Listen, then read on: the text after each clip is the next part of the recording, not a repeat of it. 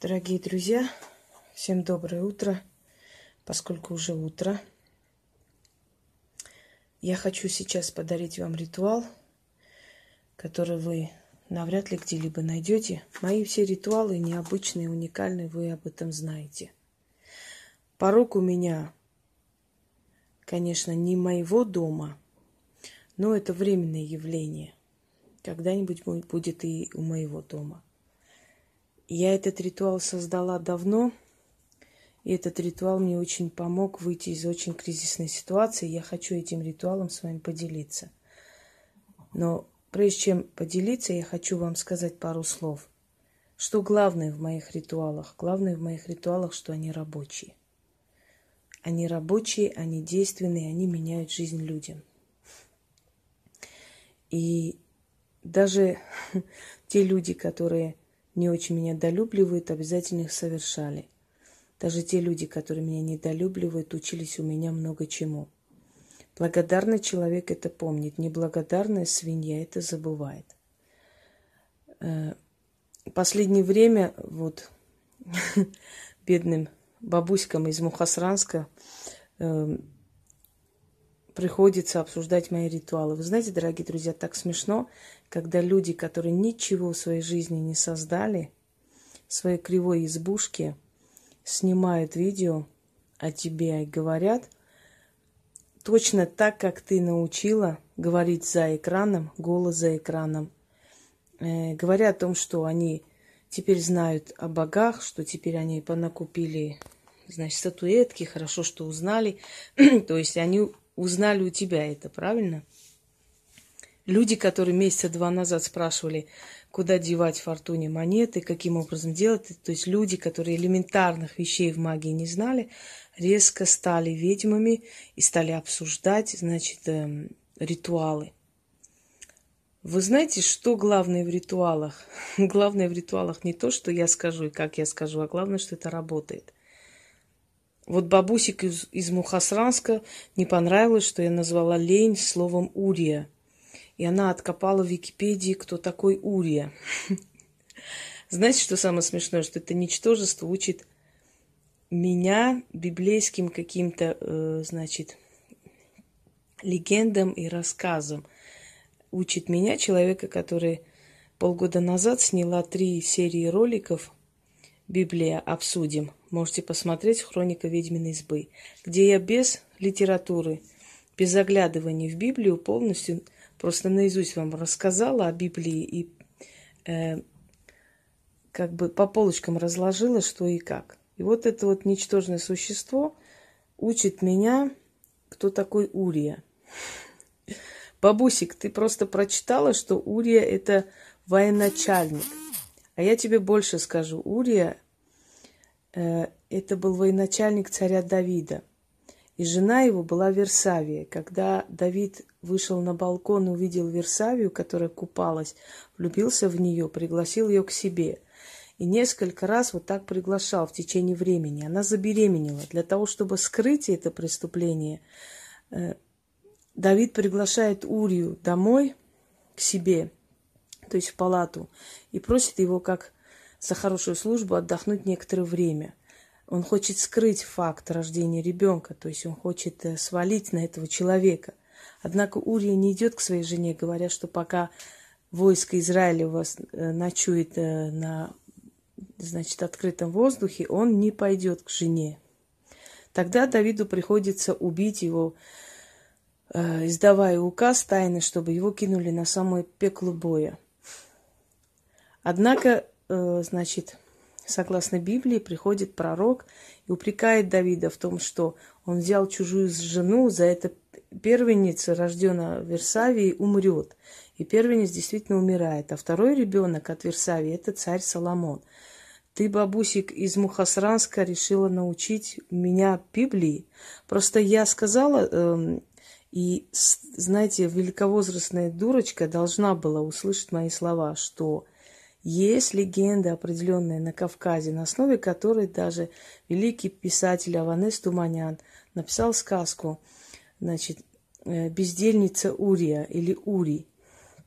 И именно согласно этой легенде э, лень на Кавказе называли Ури или Урия. И вот поэтому на основе вот этой легенды создан э, ритуал. Вы знаете, если каждое ничтожество, которое ничего в этой жизни не сделало, будет обсуждать сделанные талантливыми людьми работы, то мир просто погибнет. Поэтому, бабусик из Мухасранска, не мешай народу идти вперед, развиваться и получать то, что народ хочет. Да, видимо, от моего гнева даже камера стала тормозить. Вот теперь вроде ничего. Так вот, Э, каждое проявление человеческой жизни, сфера человеческой деятельности в магии носило определенное имя. Ну, например, э, воду называют, да, Татьяна, Марьяна, Маримяна и так далее. Это же не означает, что вода берет имя, значит, э, Татьяны или Маримяны. Это означает, что Э, для того, чтобы взаимодействовать как с воодушевленным предметом, как с нечто, которое носит какую-то информацию эм, и представляет из себя какую-то сущность, которую можно вызвать и изгнать. Точно так же, как можно вызвать в жизни, значит, болезнь, можно изгнать болезнь и прочее, прочее. Для этого, чтобы было проще, чтобы было легче и сильнее обращаться к этим сущностям, к этим силам, к этим Э, значит, вселенским определенным силам, отвечающим за сферу человеческой деятельности, давали им имена. Например, горе человека, боль, мыканье человека, неустроенность называлась горемыка. Например, э, значит, бесовиха бедодея, беда, от слова беда, которая поселилась на кладбище, которая помогала, значит, ведьмам находить свежие, нужные кладбища, да, или те, те могилы, которые э, должны были служить ее работе. Вот для чего э, давала семена, чтобы за века эти имена усиливались, усиливались, набирали энергии, и уже когда называли это имя, вот эта сущность, эта сила себя узнавала сразу же, и с ним было легко взаимодействовать. Так что бабусик из Мухасранска, э, я тебе посоветую, знаешь, что лучше ты выращивай своих кроликов, и вот, э, значит, э, со всей этой твоей канализацией, которая вокруг тебя крутится, сделайте что-нибудь полезное. Ну, например, там закопайтесь два метра в земле и лежите там. Я помню, когда у меня была огромная группа, я давала ритуалы там еще, и мои ритуалы еще гуляют в интернете, многие безымянные, скажем так. И многие это мои ритуалы, просто мало кто знает, что это мое. Но по стилю узнаете, что это мое. Так вот, и тогда была одна такая тварюга, как ее звали, эту тварь. Она из Харькова, Любаша. Вот такая мразина была эта женщина, которая не то, что просто ну, меня критиковала или что, плевала я на ее критику и на то, что она скажет. Она мешала людям, понимаете, она отнимала у них время. Вот люди у меня спрашивали, как, что делать, каким образом. И вот эта гнилая бабка, вот это конченное существо, лезла постоянно со своими советами, постоянно не, не, не слушать ее и так далее и тому подобное. И в конце концов, когда она меня достала, я взяла ее фото, пошла на кладбище, и что сделала. Она, конечно, не сдохла, но мне и не надо было, чтобы она сдохла, честно говоря. Зачем мне это надо? Она не подохла. Но она сломала ногу и три месяца лежала. После этого она от меня отстала. Даже зашла в одноклассники под моей фотографией, поставила класс, сказала, написала «красавица». Вот это я помню. И все помнят, которые эту полоумную знали. А потом узнали, что у нее там сын был наркоман, и что она вообще э, на всю жизнь сдала его в детдом и, и так далее. То есть обсуждают э, твои работы люди, которые ровным счетом из себя ничего не представляет вообще. Ну, кто из них когда-нибудь, значит, э, сделал подобный ритуал? Следующий вопрос у бабки. Обсуждай. Вот видишь, бабуся, ты, ты тоже вошла в историю благодаря мне. Вообще-то твой канал, да, действительно надо э, посвятить мне полностью. Почему? Потому что, ну, скажем так, э, ну, где ты еще как бы найдешь славы такой, как не на моем имени, потому что ты-то сама из себя ничего не представляешь и ничего не создала, не сделала в этой жизни. Поэтому тебе придется, конечно, на моем имени себе развивать канал. Спасибо тебе за рекламу, собственно говоря, это очень хорошо. Напустили на вас бесов полоумных, вот вы и взбесились. Э, фортуна. Значит, почему Фортуне ложат деньги? Как же ж так? Значит, полоумный бабусик, э, я объясняю еще раз перевернутый рог изобилия фортуны. О чем это говорит? И оттуда сыпятся монеты. Фортуна – это та богиня, который, ради которой первый раз в истории человечества были э, начеканены монеты. Монета означает счастливый случай или счастье. Фортуна – второе ее имя Юнона – счастливая. Счастливое счастье, что-то в этом роде, в общем, звучит. И я рассказывала о том, что когда Ганнибал окружил Рим и должен был войти в тихоря среди ночи, гуси, которые священные животные э, богини Фортуны, в ее храме начали громко гоготать. И народ проснулся и увидел, что окружен. И вот э, благодаря этим, этим, этому крику, значит, Рим был спасен. Если помните, есть такое выражение «гуси спасли Рим». Так вот, гуси, поскольку это посвященные, да, значит, фортуне, эти птицы. Может, из-за того, что я культ фортуны очень уважаю, я вот тоже некоторых гусей спасла. Так вот, э, начеканили первый раз в истории э, деньги круглые. Э, до этого были таланты. Например, они были разных размеров, они не имели определенного размера. Просто от, отрывали маленькие такие кусочки золота, скажем так. Значит, и три грамма был там такой, столько-то талантов, столько граммов, столько вот так мерили. Это было денежное мерило, понимаете, золото или серебро. А после вот этого случая в Риме появились вот именно монеты круглого типа. До этого были, но они были другого типа. Это уже кругло, вот именно э, такого идеально круглого типа, как шарики. Появились деньги, монеты, начеканенные благодаря фортуне. Поэтому монеты посвящены ей, денежный эквивалент посвящен ей. Она это придумала, она задумала, понимаете? Это она сделала, это ее, по ее желанию появились деньги, собственно говоря. Поэтому как не посвятить ей деньги, бабусик? Надо ей посвящать деньги, потому что это ее любимое. Потом, фортуна, она сама судьба. Но для того, чтобы судьба находилась в красоте, в красивой обстановке, чтобы она была окружена красивыми предметами и так далее, так далее, надо почитать ее, и поэтому нужно ее окружать золотом, благовониями, кофе, благодарностями, начитать для нее там определенные, значит, э, молитвы, определенные заговоры, которые я дала, может, другие, если хотите найти, без разницы. Но вы должны окружить свою судьбу. Это ваша судьба, это воплощение вашей судьбы. Это ваша судьба, которую вы окружаете всем этим. Вы создаете как бы, как вам сказать, театральное представление. Вы свою мини-судьбу устраиваете, ведь она ваша судьба, которая дома стоит. Если вы свою судьбу окружаете красотой, богатством, деньгами, золотом, значит, вы будете в этом находиться. Понимаете смысл вот этого всего? Далее. Вот спрашивают о богах и прочее, прочее.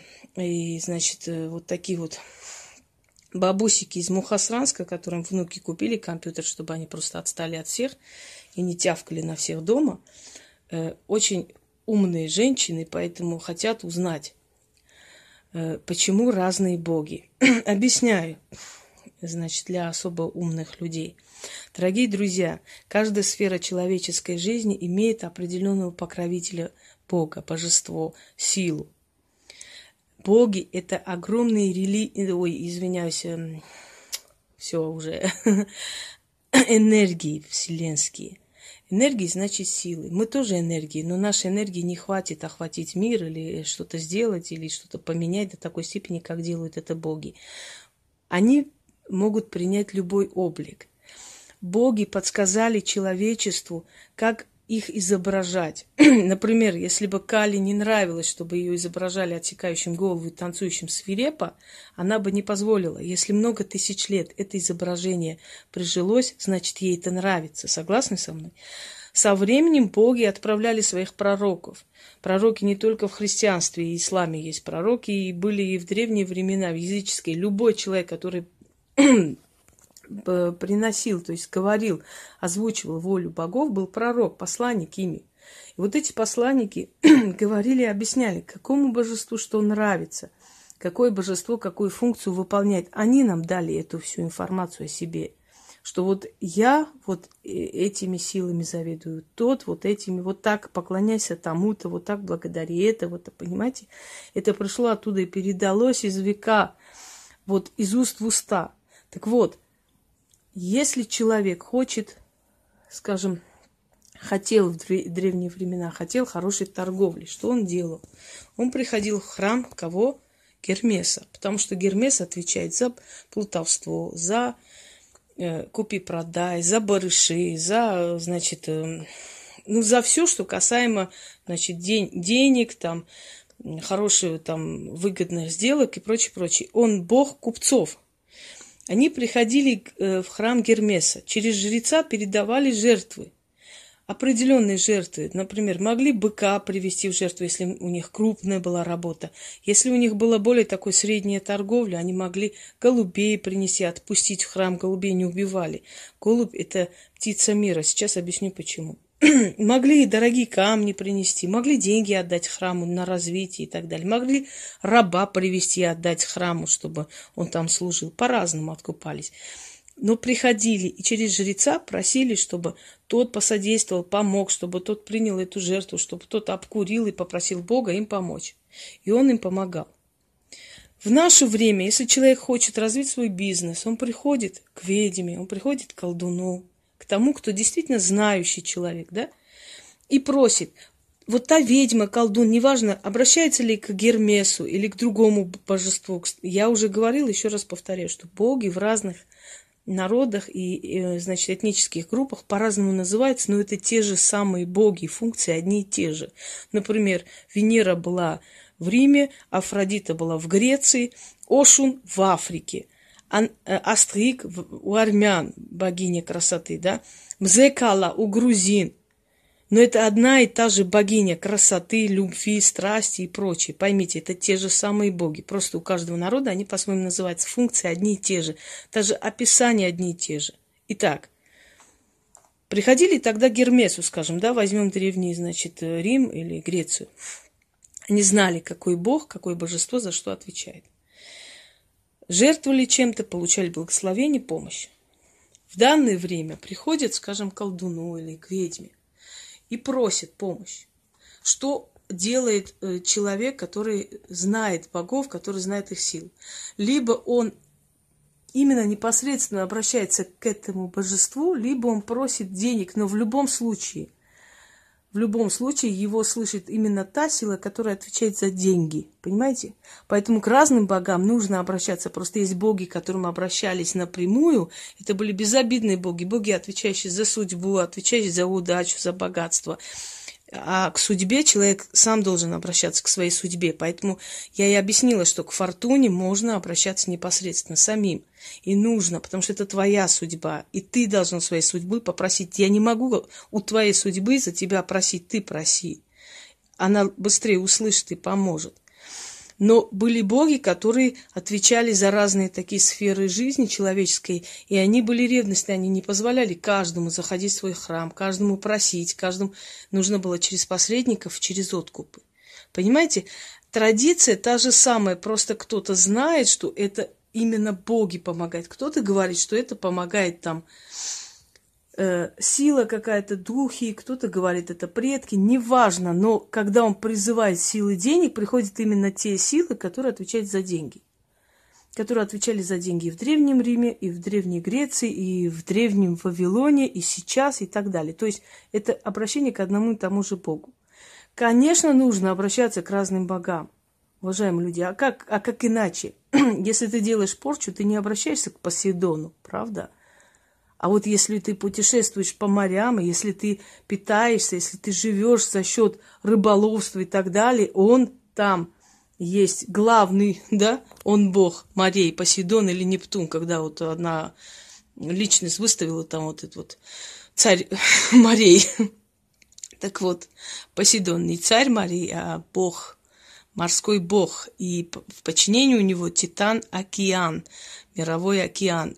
Но он есть Титан, который подчиняется богу Посейдону.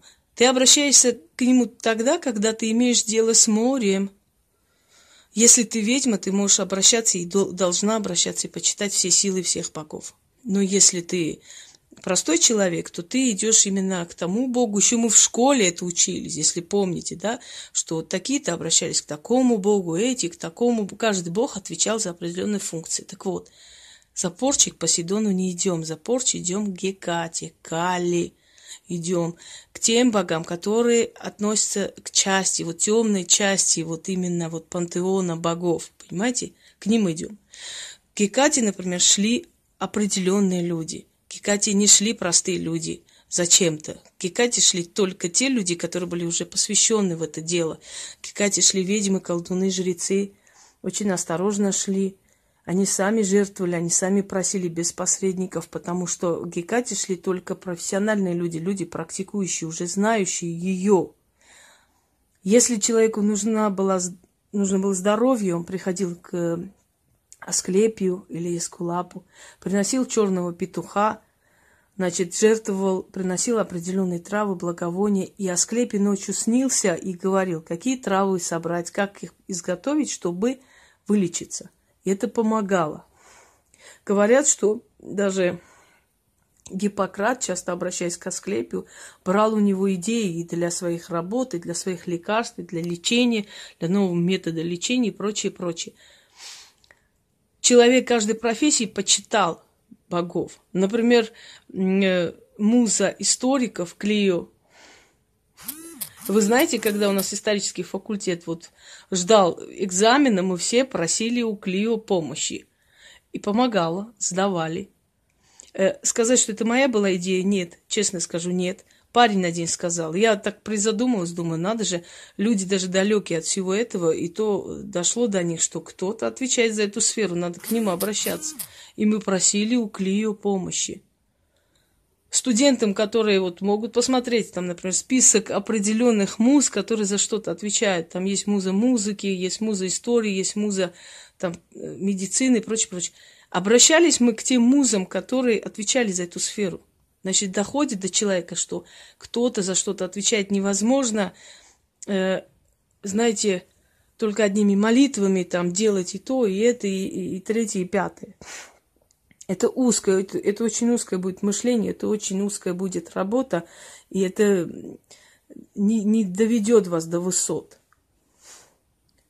Это веканская традиция, вот лесные боги. Когда ты идешь в лес для того, чтобы не заблудиться, чтобы тебя не задрали волки, чтобы тебе вернуться живым, здоровым, чтобы лес тебя принял, чтобы лес показал свои, значит, богатства. Там кто-то жил грибами, кто-то собирал э, разные там, э, значит, фрукты, не знаю, что еще – или то же самое дерево рубил, чтобы не обижать лес. Он, он отдавал жертву лесным богам. Он же там в лесу не вызывал Афродиту, правда? Он отдавал лесным богам, потому что они отвечали за эту сферу. Когда, э, значит, человек хочет любви, он обращается к любовным богам. Кошун, к Афродите. Вот я сейчас смотрю, всякие там уже пошли разные там э, эти как бы ритуалы к богам и так далее. Да, может, я первый проходит, может, и забудут люди о том, кто это все сказал.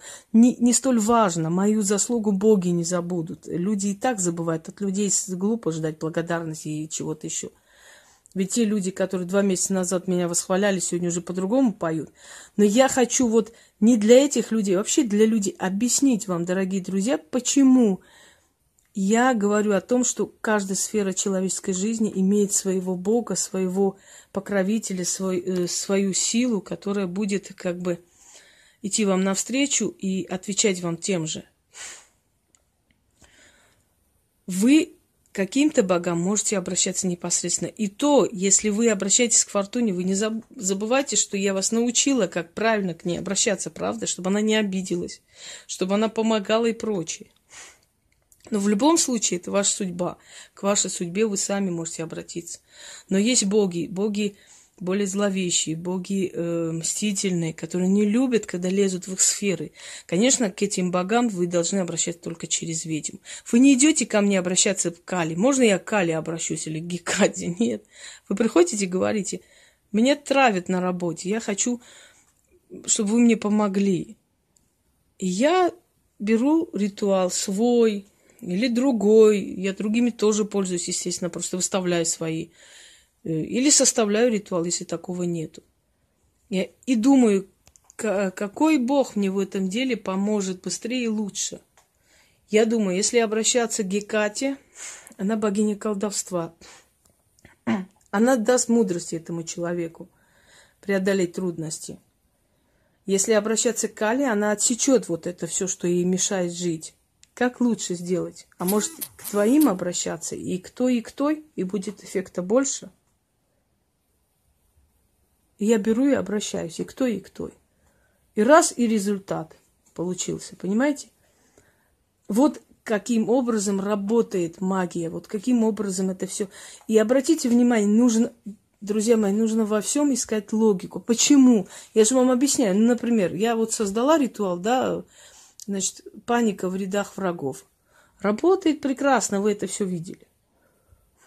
Почему именно пан? Пожалуйста, вот он. Почему я именно пана предпочла? Потому что э, в честь него названо вот это чувство тревоги, паника. У него была свирель. Вот у него свирель в руках. Сейчас покажу. О! И он, когда этой свирелью играл, это были настолько отвратительные звуки, что все живое убегало с леса. Это, это состояние назвали паника. В честь него, пана. Если ты хочешь вызвать панику, ты вызываешь именно вот это божество и просишь его вызвать панику. Если ты хочешь знания, ты вызываешь Люцифера – ангелы знаний, хранители ключа от знаний, которого незаслуженно оклеветали, назвали сатаной, назвали кем угодно. Это вообще разные персонажи. В любом случае ты его вызываешь за помощью, правда? Если ты хочешь любви, ты вызываешь любовную силу, а за любовную силу отвечает Афродита. Как бы мы ее ни назвали, можете там просто любовь, там, не знаю, приворот или вызов, и так, но отвечает за все Афродита – у греков ее называли Афродитой, у римлян ее Венеры назвали, у армян назвали Астрик. В Африке она Ошун, у грузин она Мзекала. Но в любом случае это одно и то же божество. Даже если человек не знает это божество, но просит чего-то, все равно от этого божества приходит те, та сила, которая будет помогать. И в конце скажу про голуби и про то, почему нельзя голубей трогать, убивать. Это э, эта птица священная. Если приносили в жертву голубей, то их отпускали. Отпускали в храме, а они рубили.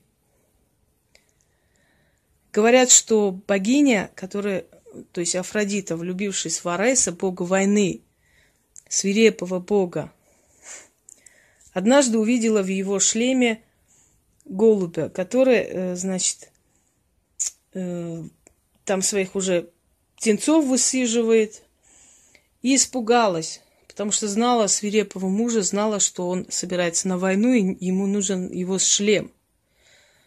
Арес решил как бы выкинуть этих малышей оттуда вместе с их матерью. Но Афродита начала его молить, просить, умолять, чтобы он немножко подождал, пока э, детеныши, эти птенцы вырастут, улетят, только тогда заберет свой шлем. Аресу пришлось уступить слезам жены. И ровно полгода, пока эти голуби росли, э, Вселенная, планета находилась в мире, потому что Бог войны не мог выйти на войну, а значит, мир находился в мирном состоянии. Именно поэтому голубь назвали птицей мира, понимаете? И голубь, вот она, голубей держит. И голубь считался приносящим мирную весть. И голубь нельзя было приносить в жертву, есть нельзя было. Для нас дико. Да, да ели голубей в древние времена, и сейчас, может, готовят, есть блюда из голубей. Но в любом случае для нас дико звучит, когда говорят голуба съели или там голубь там зажарили и так далее. Поскольку она считается носителем мира и символом мира. Друзья мои, создайте свое, прежде чем обсуждать чужое. Всем удачи!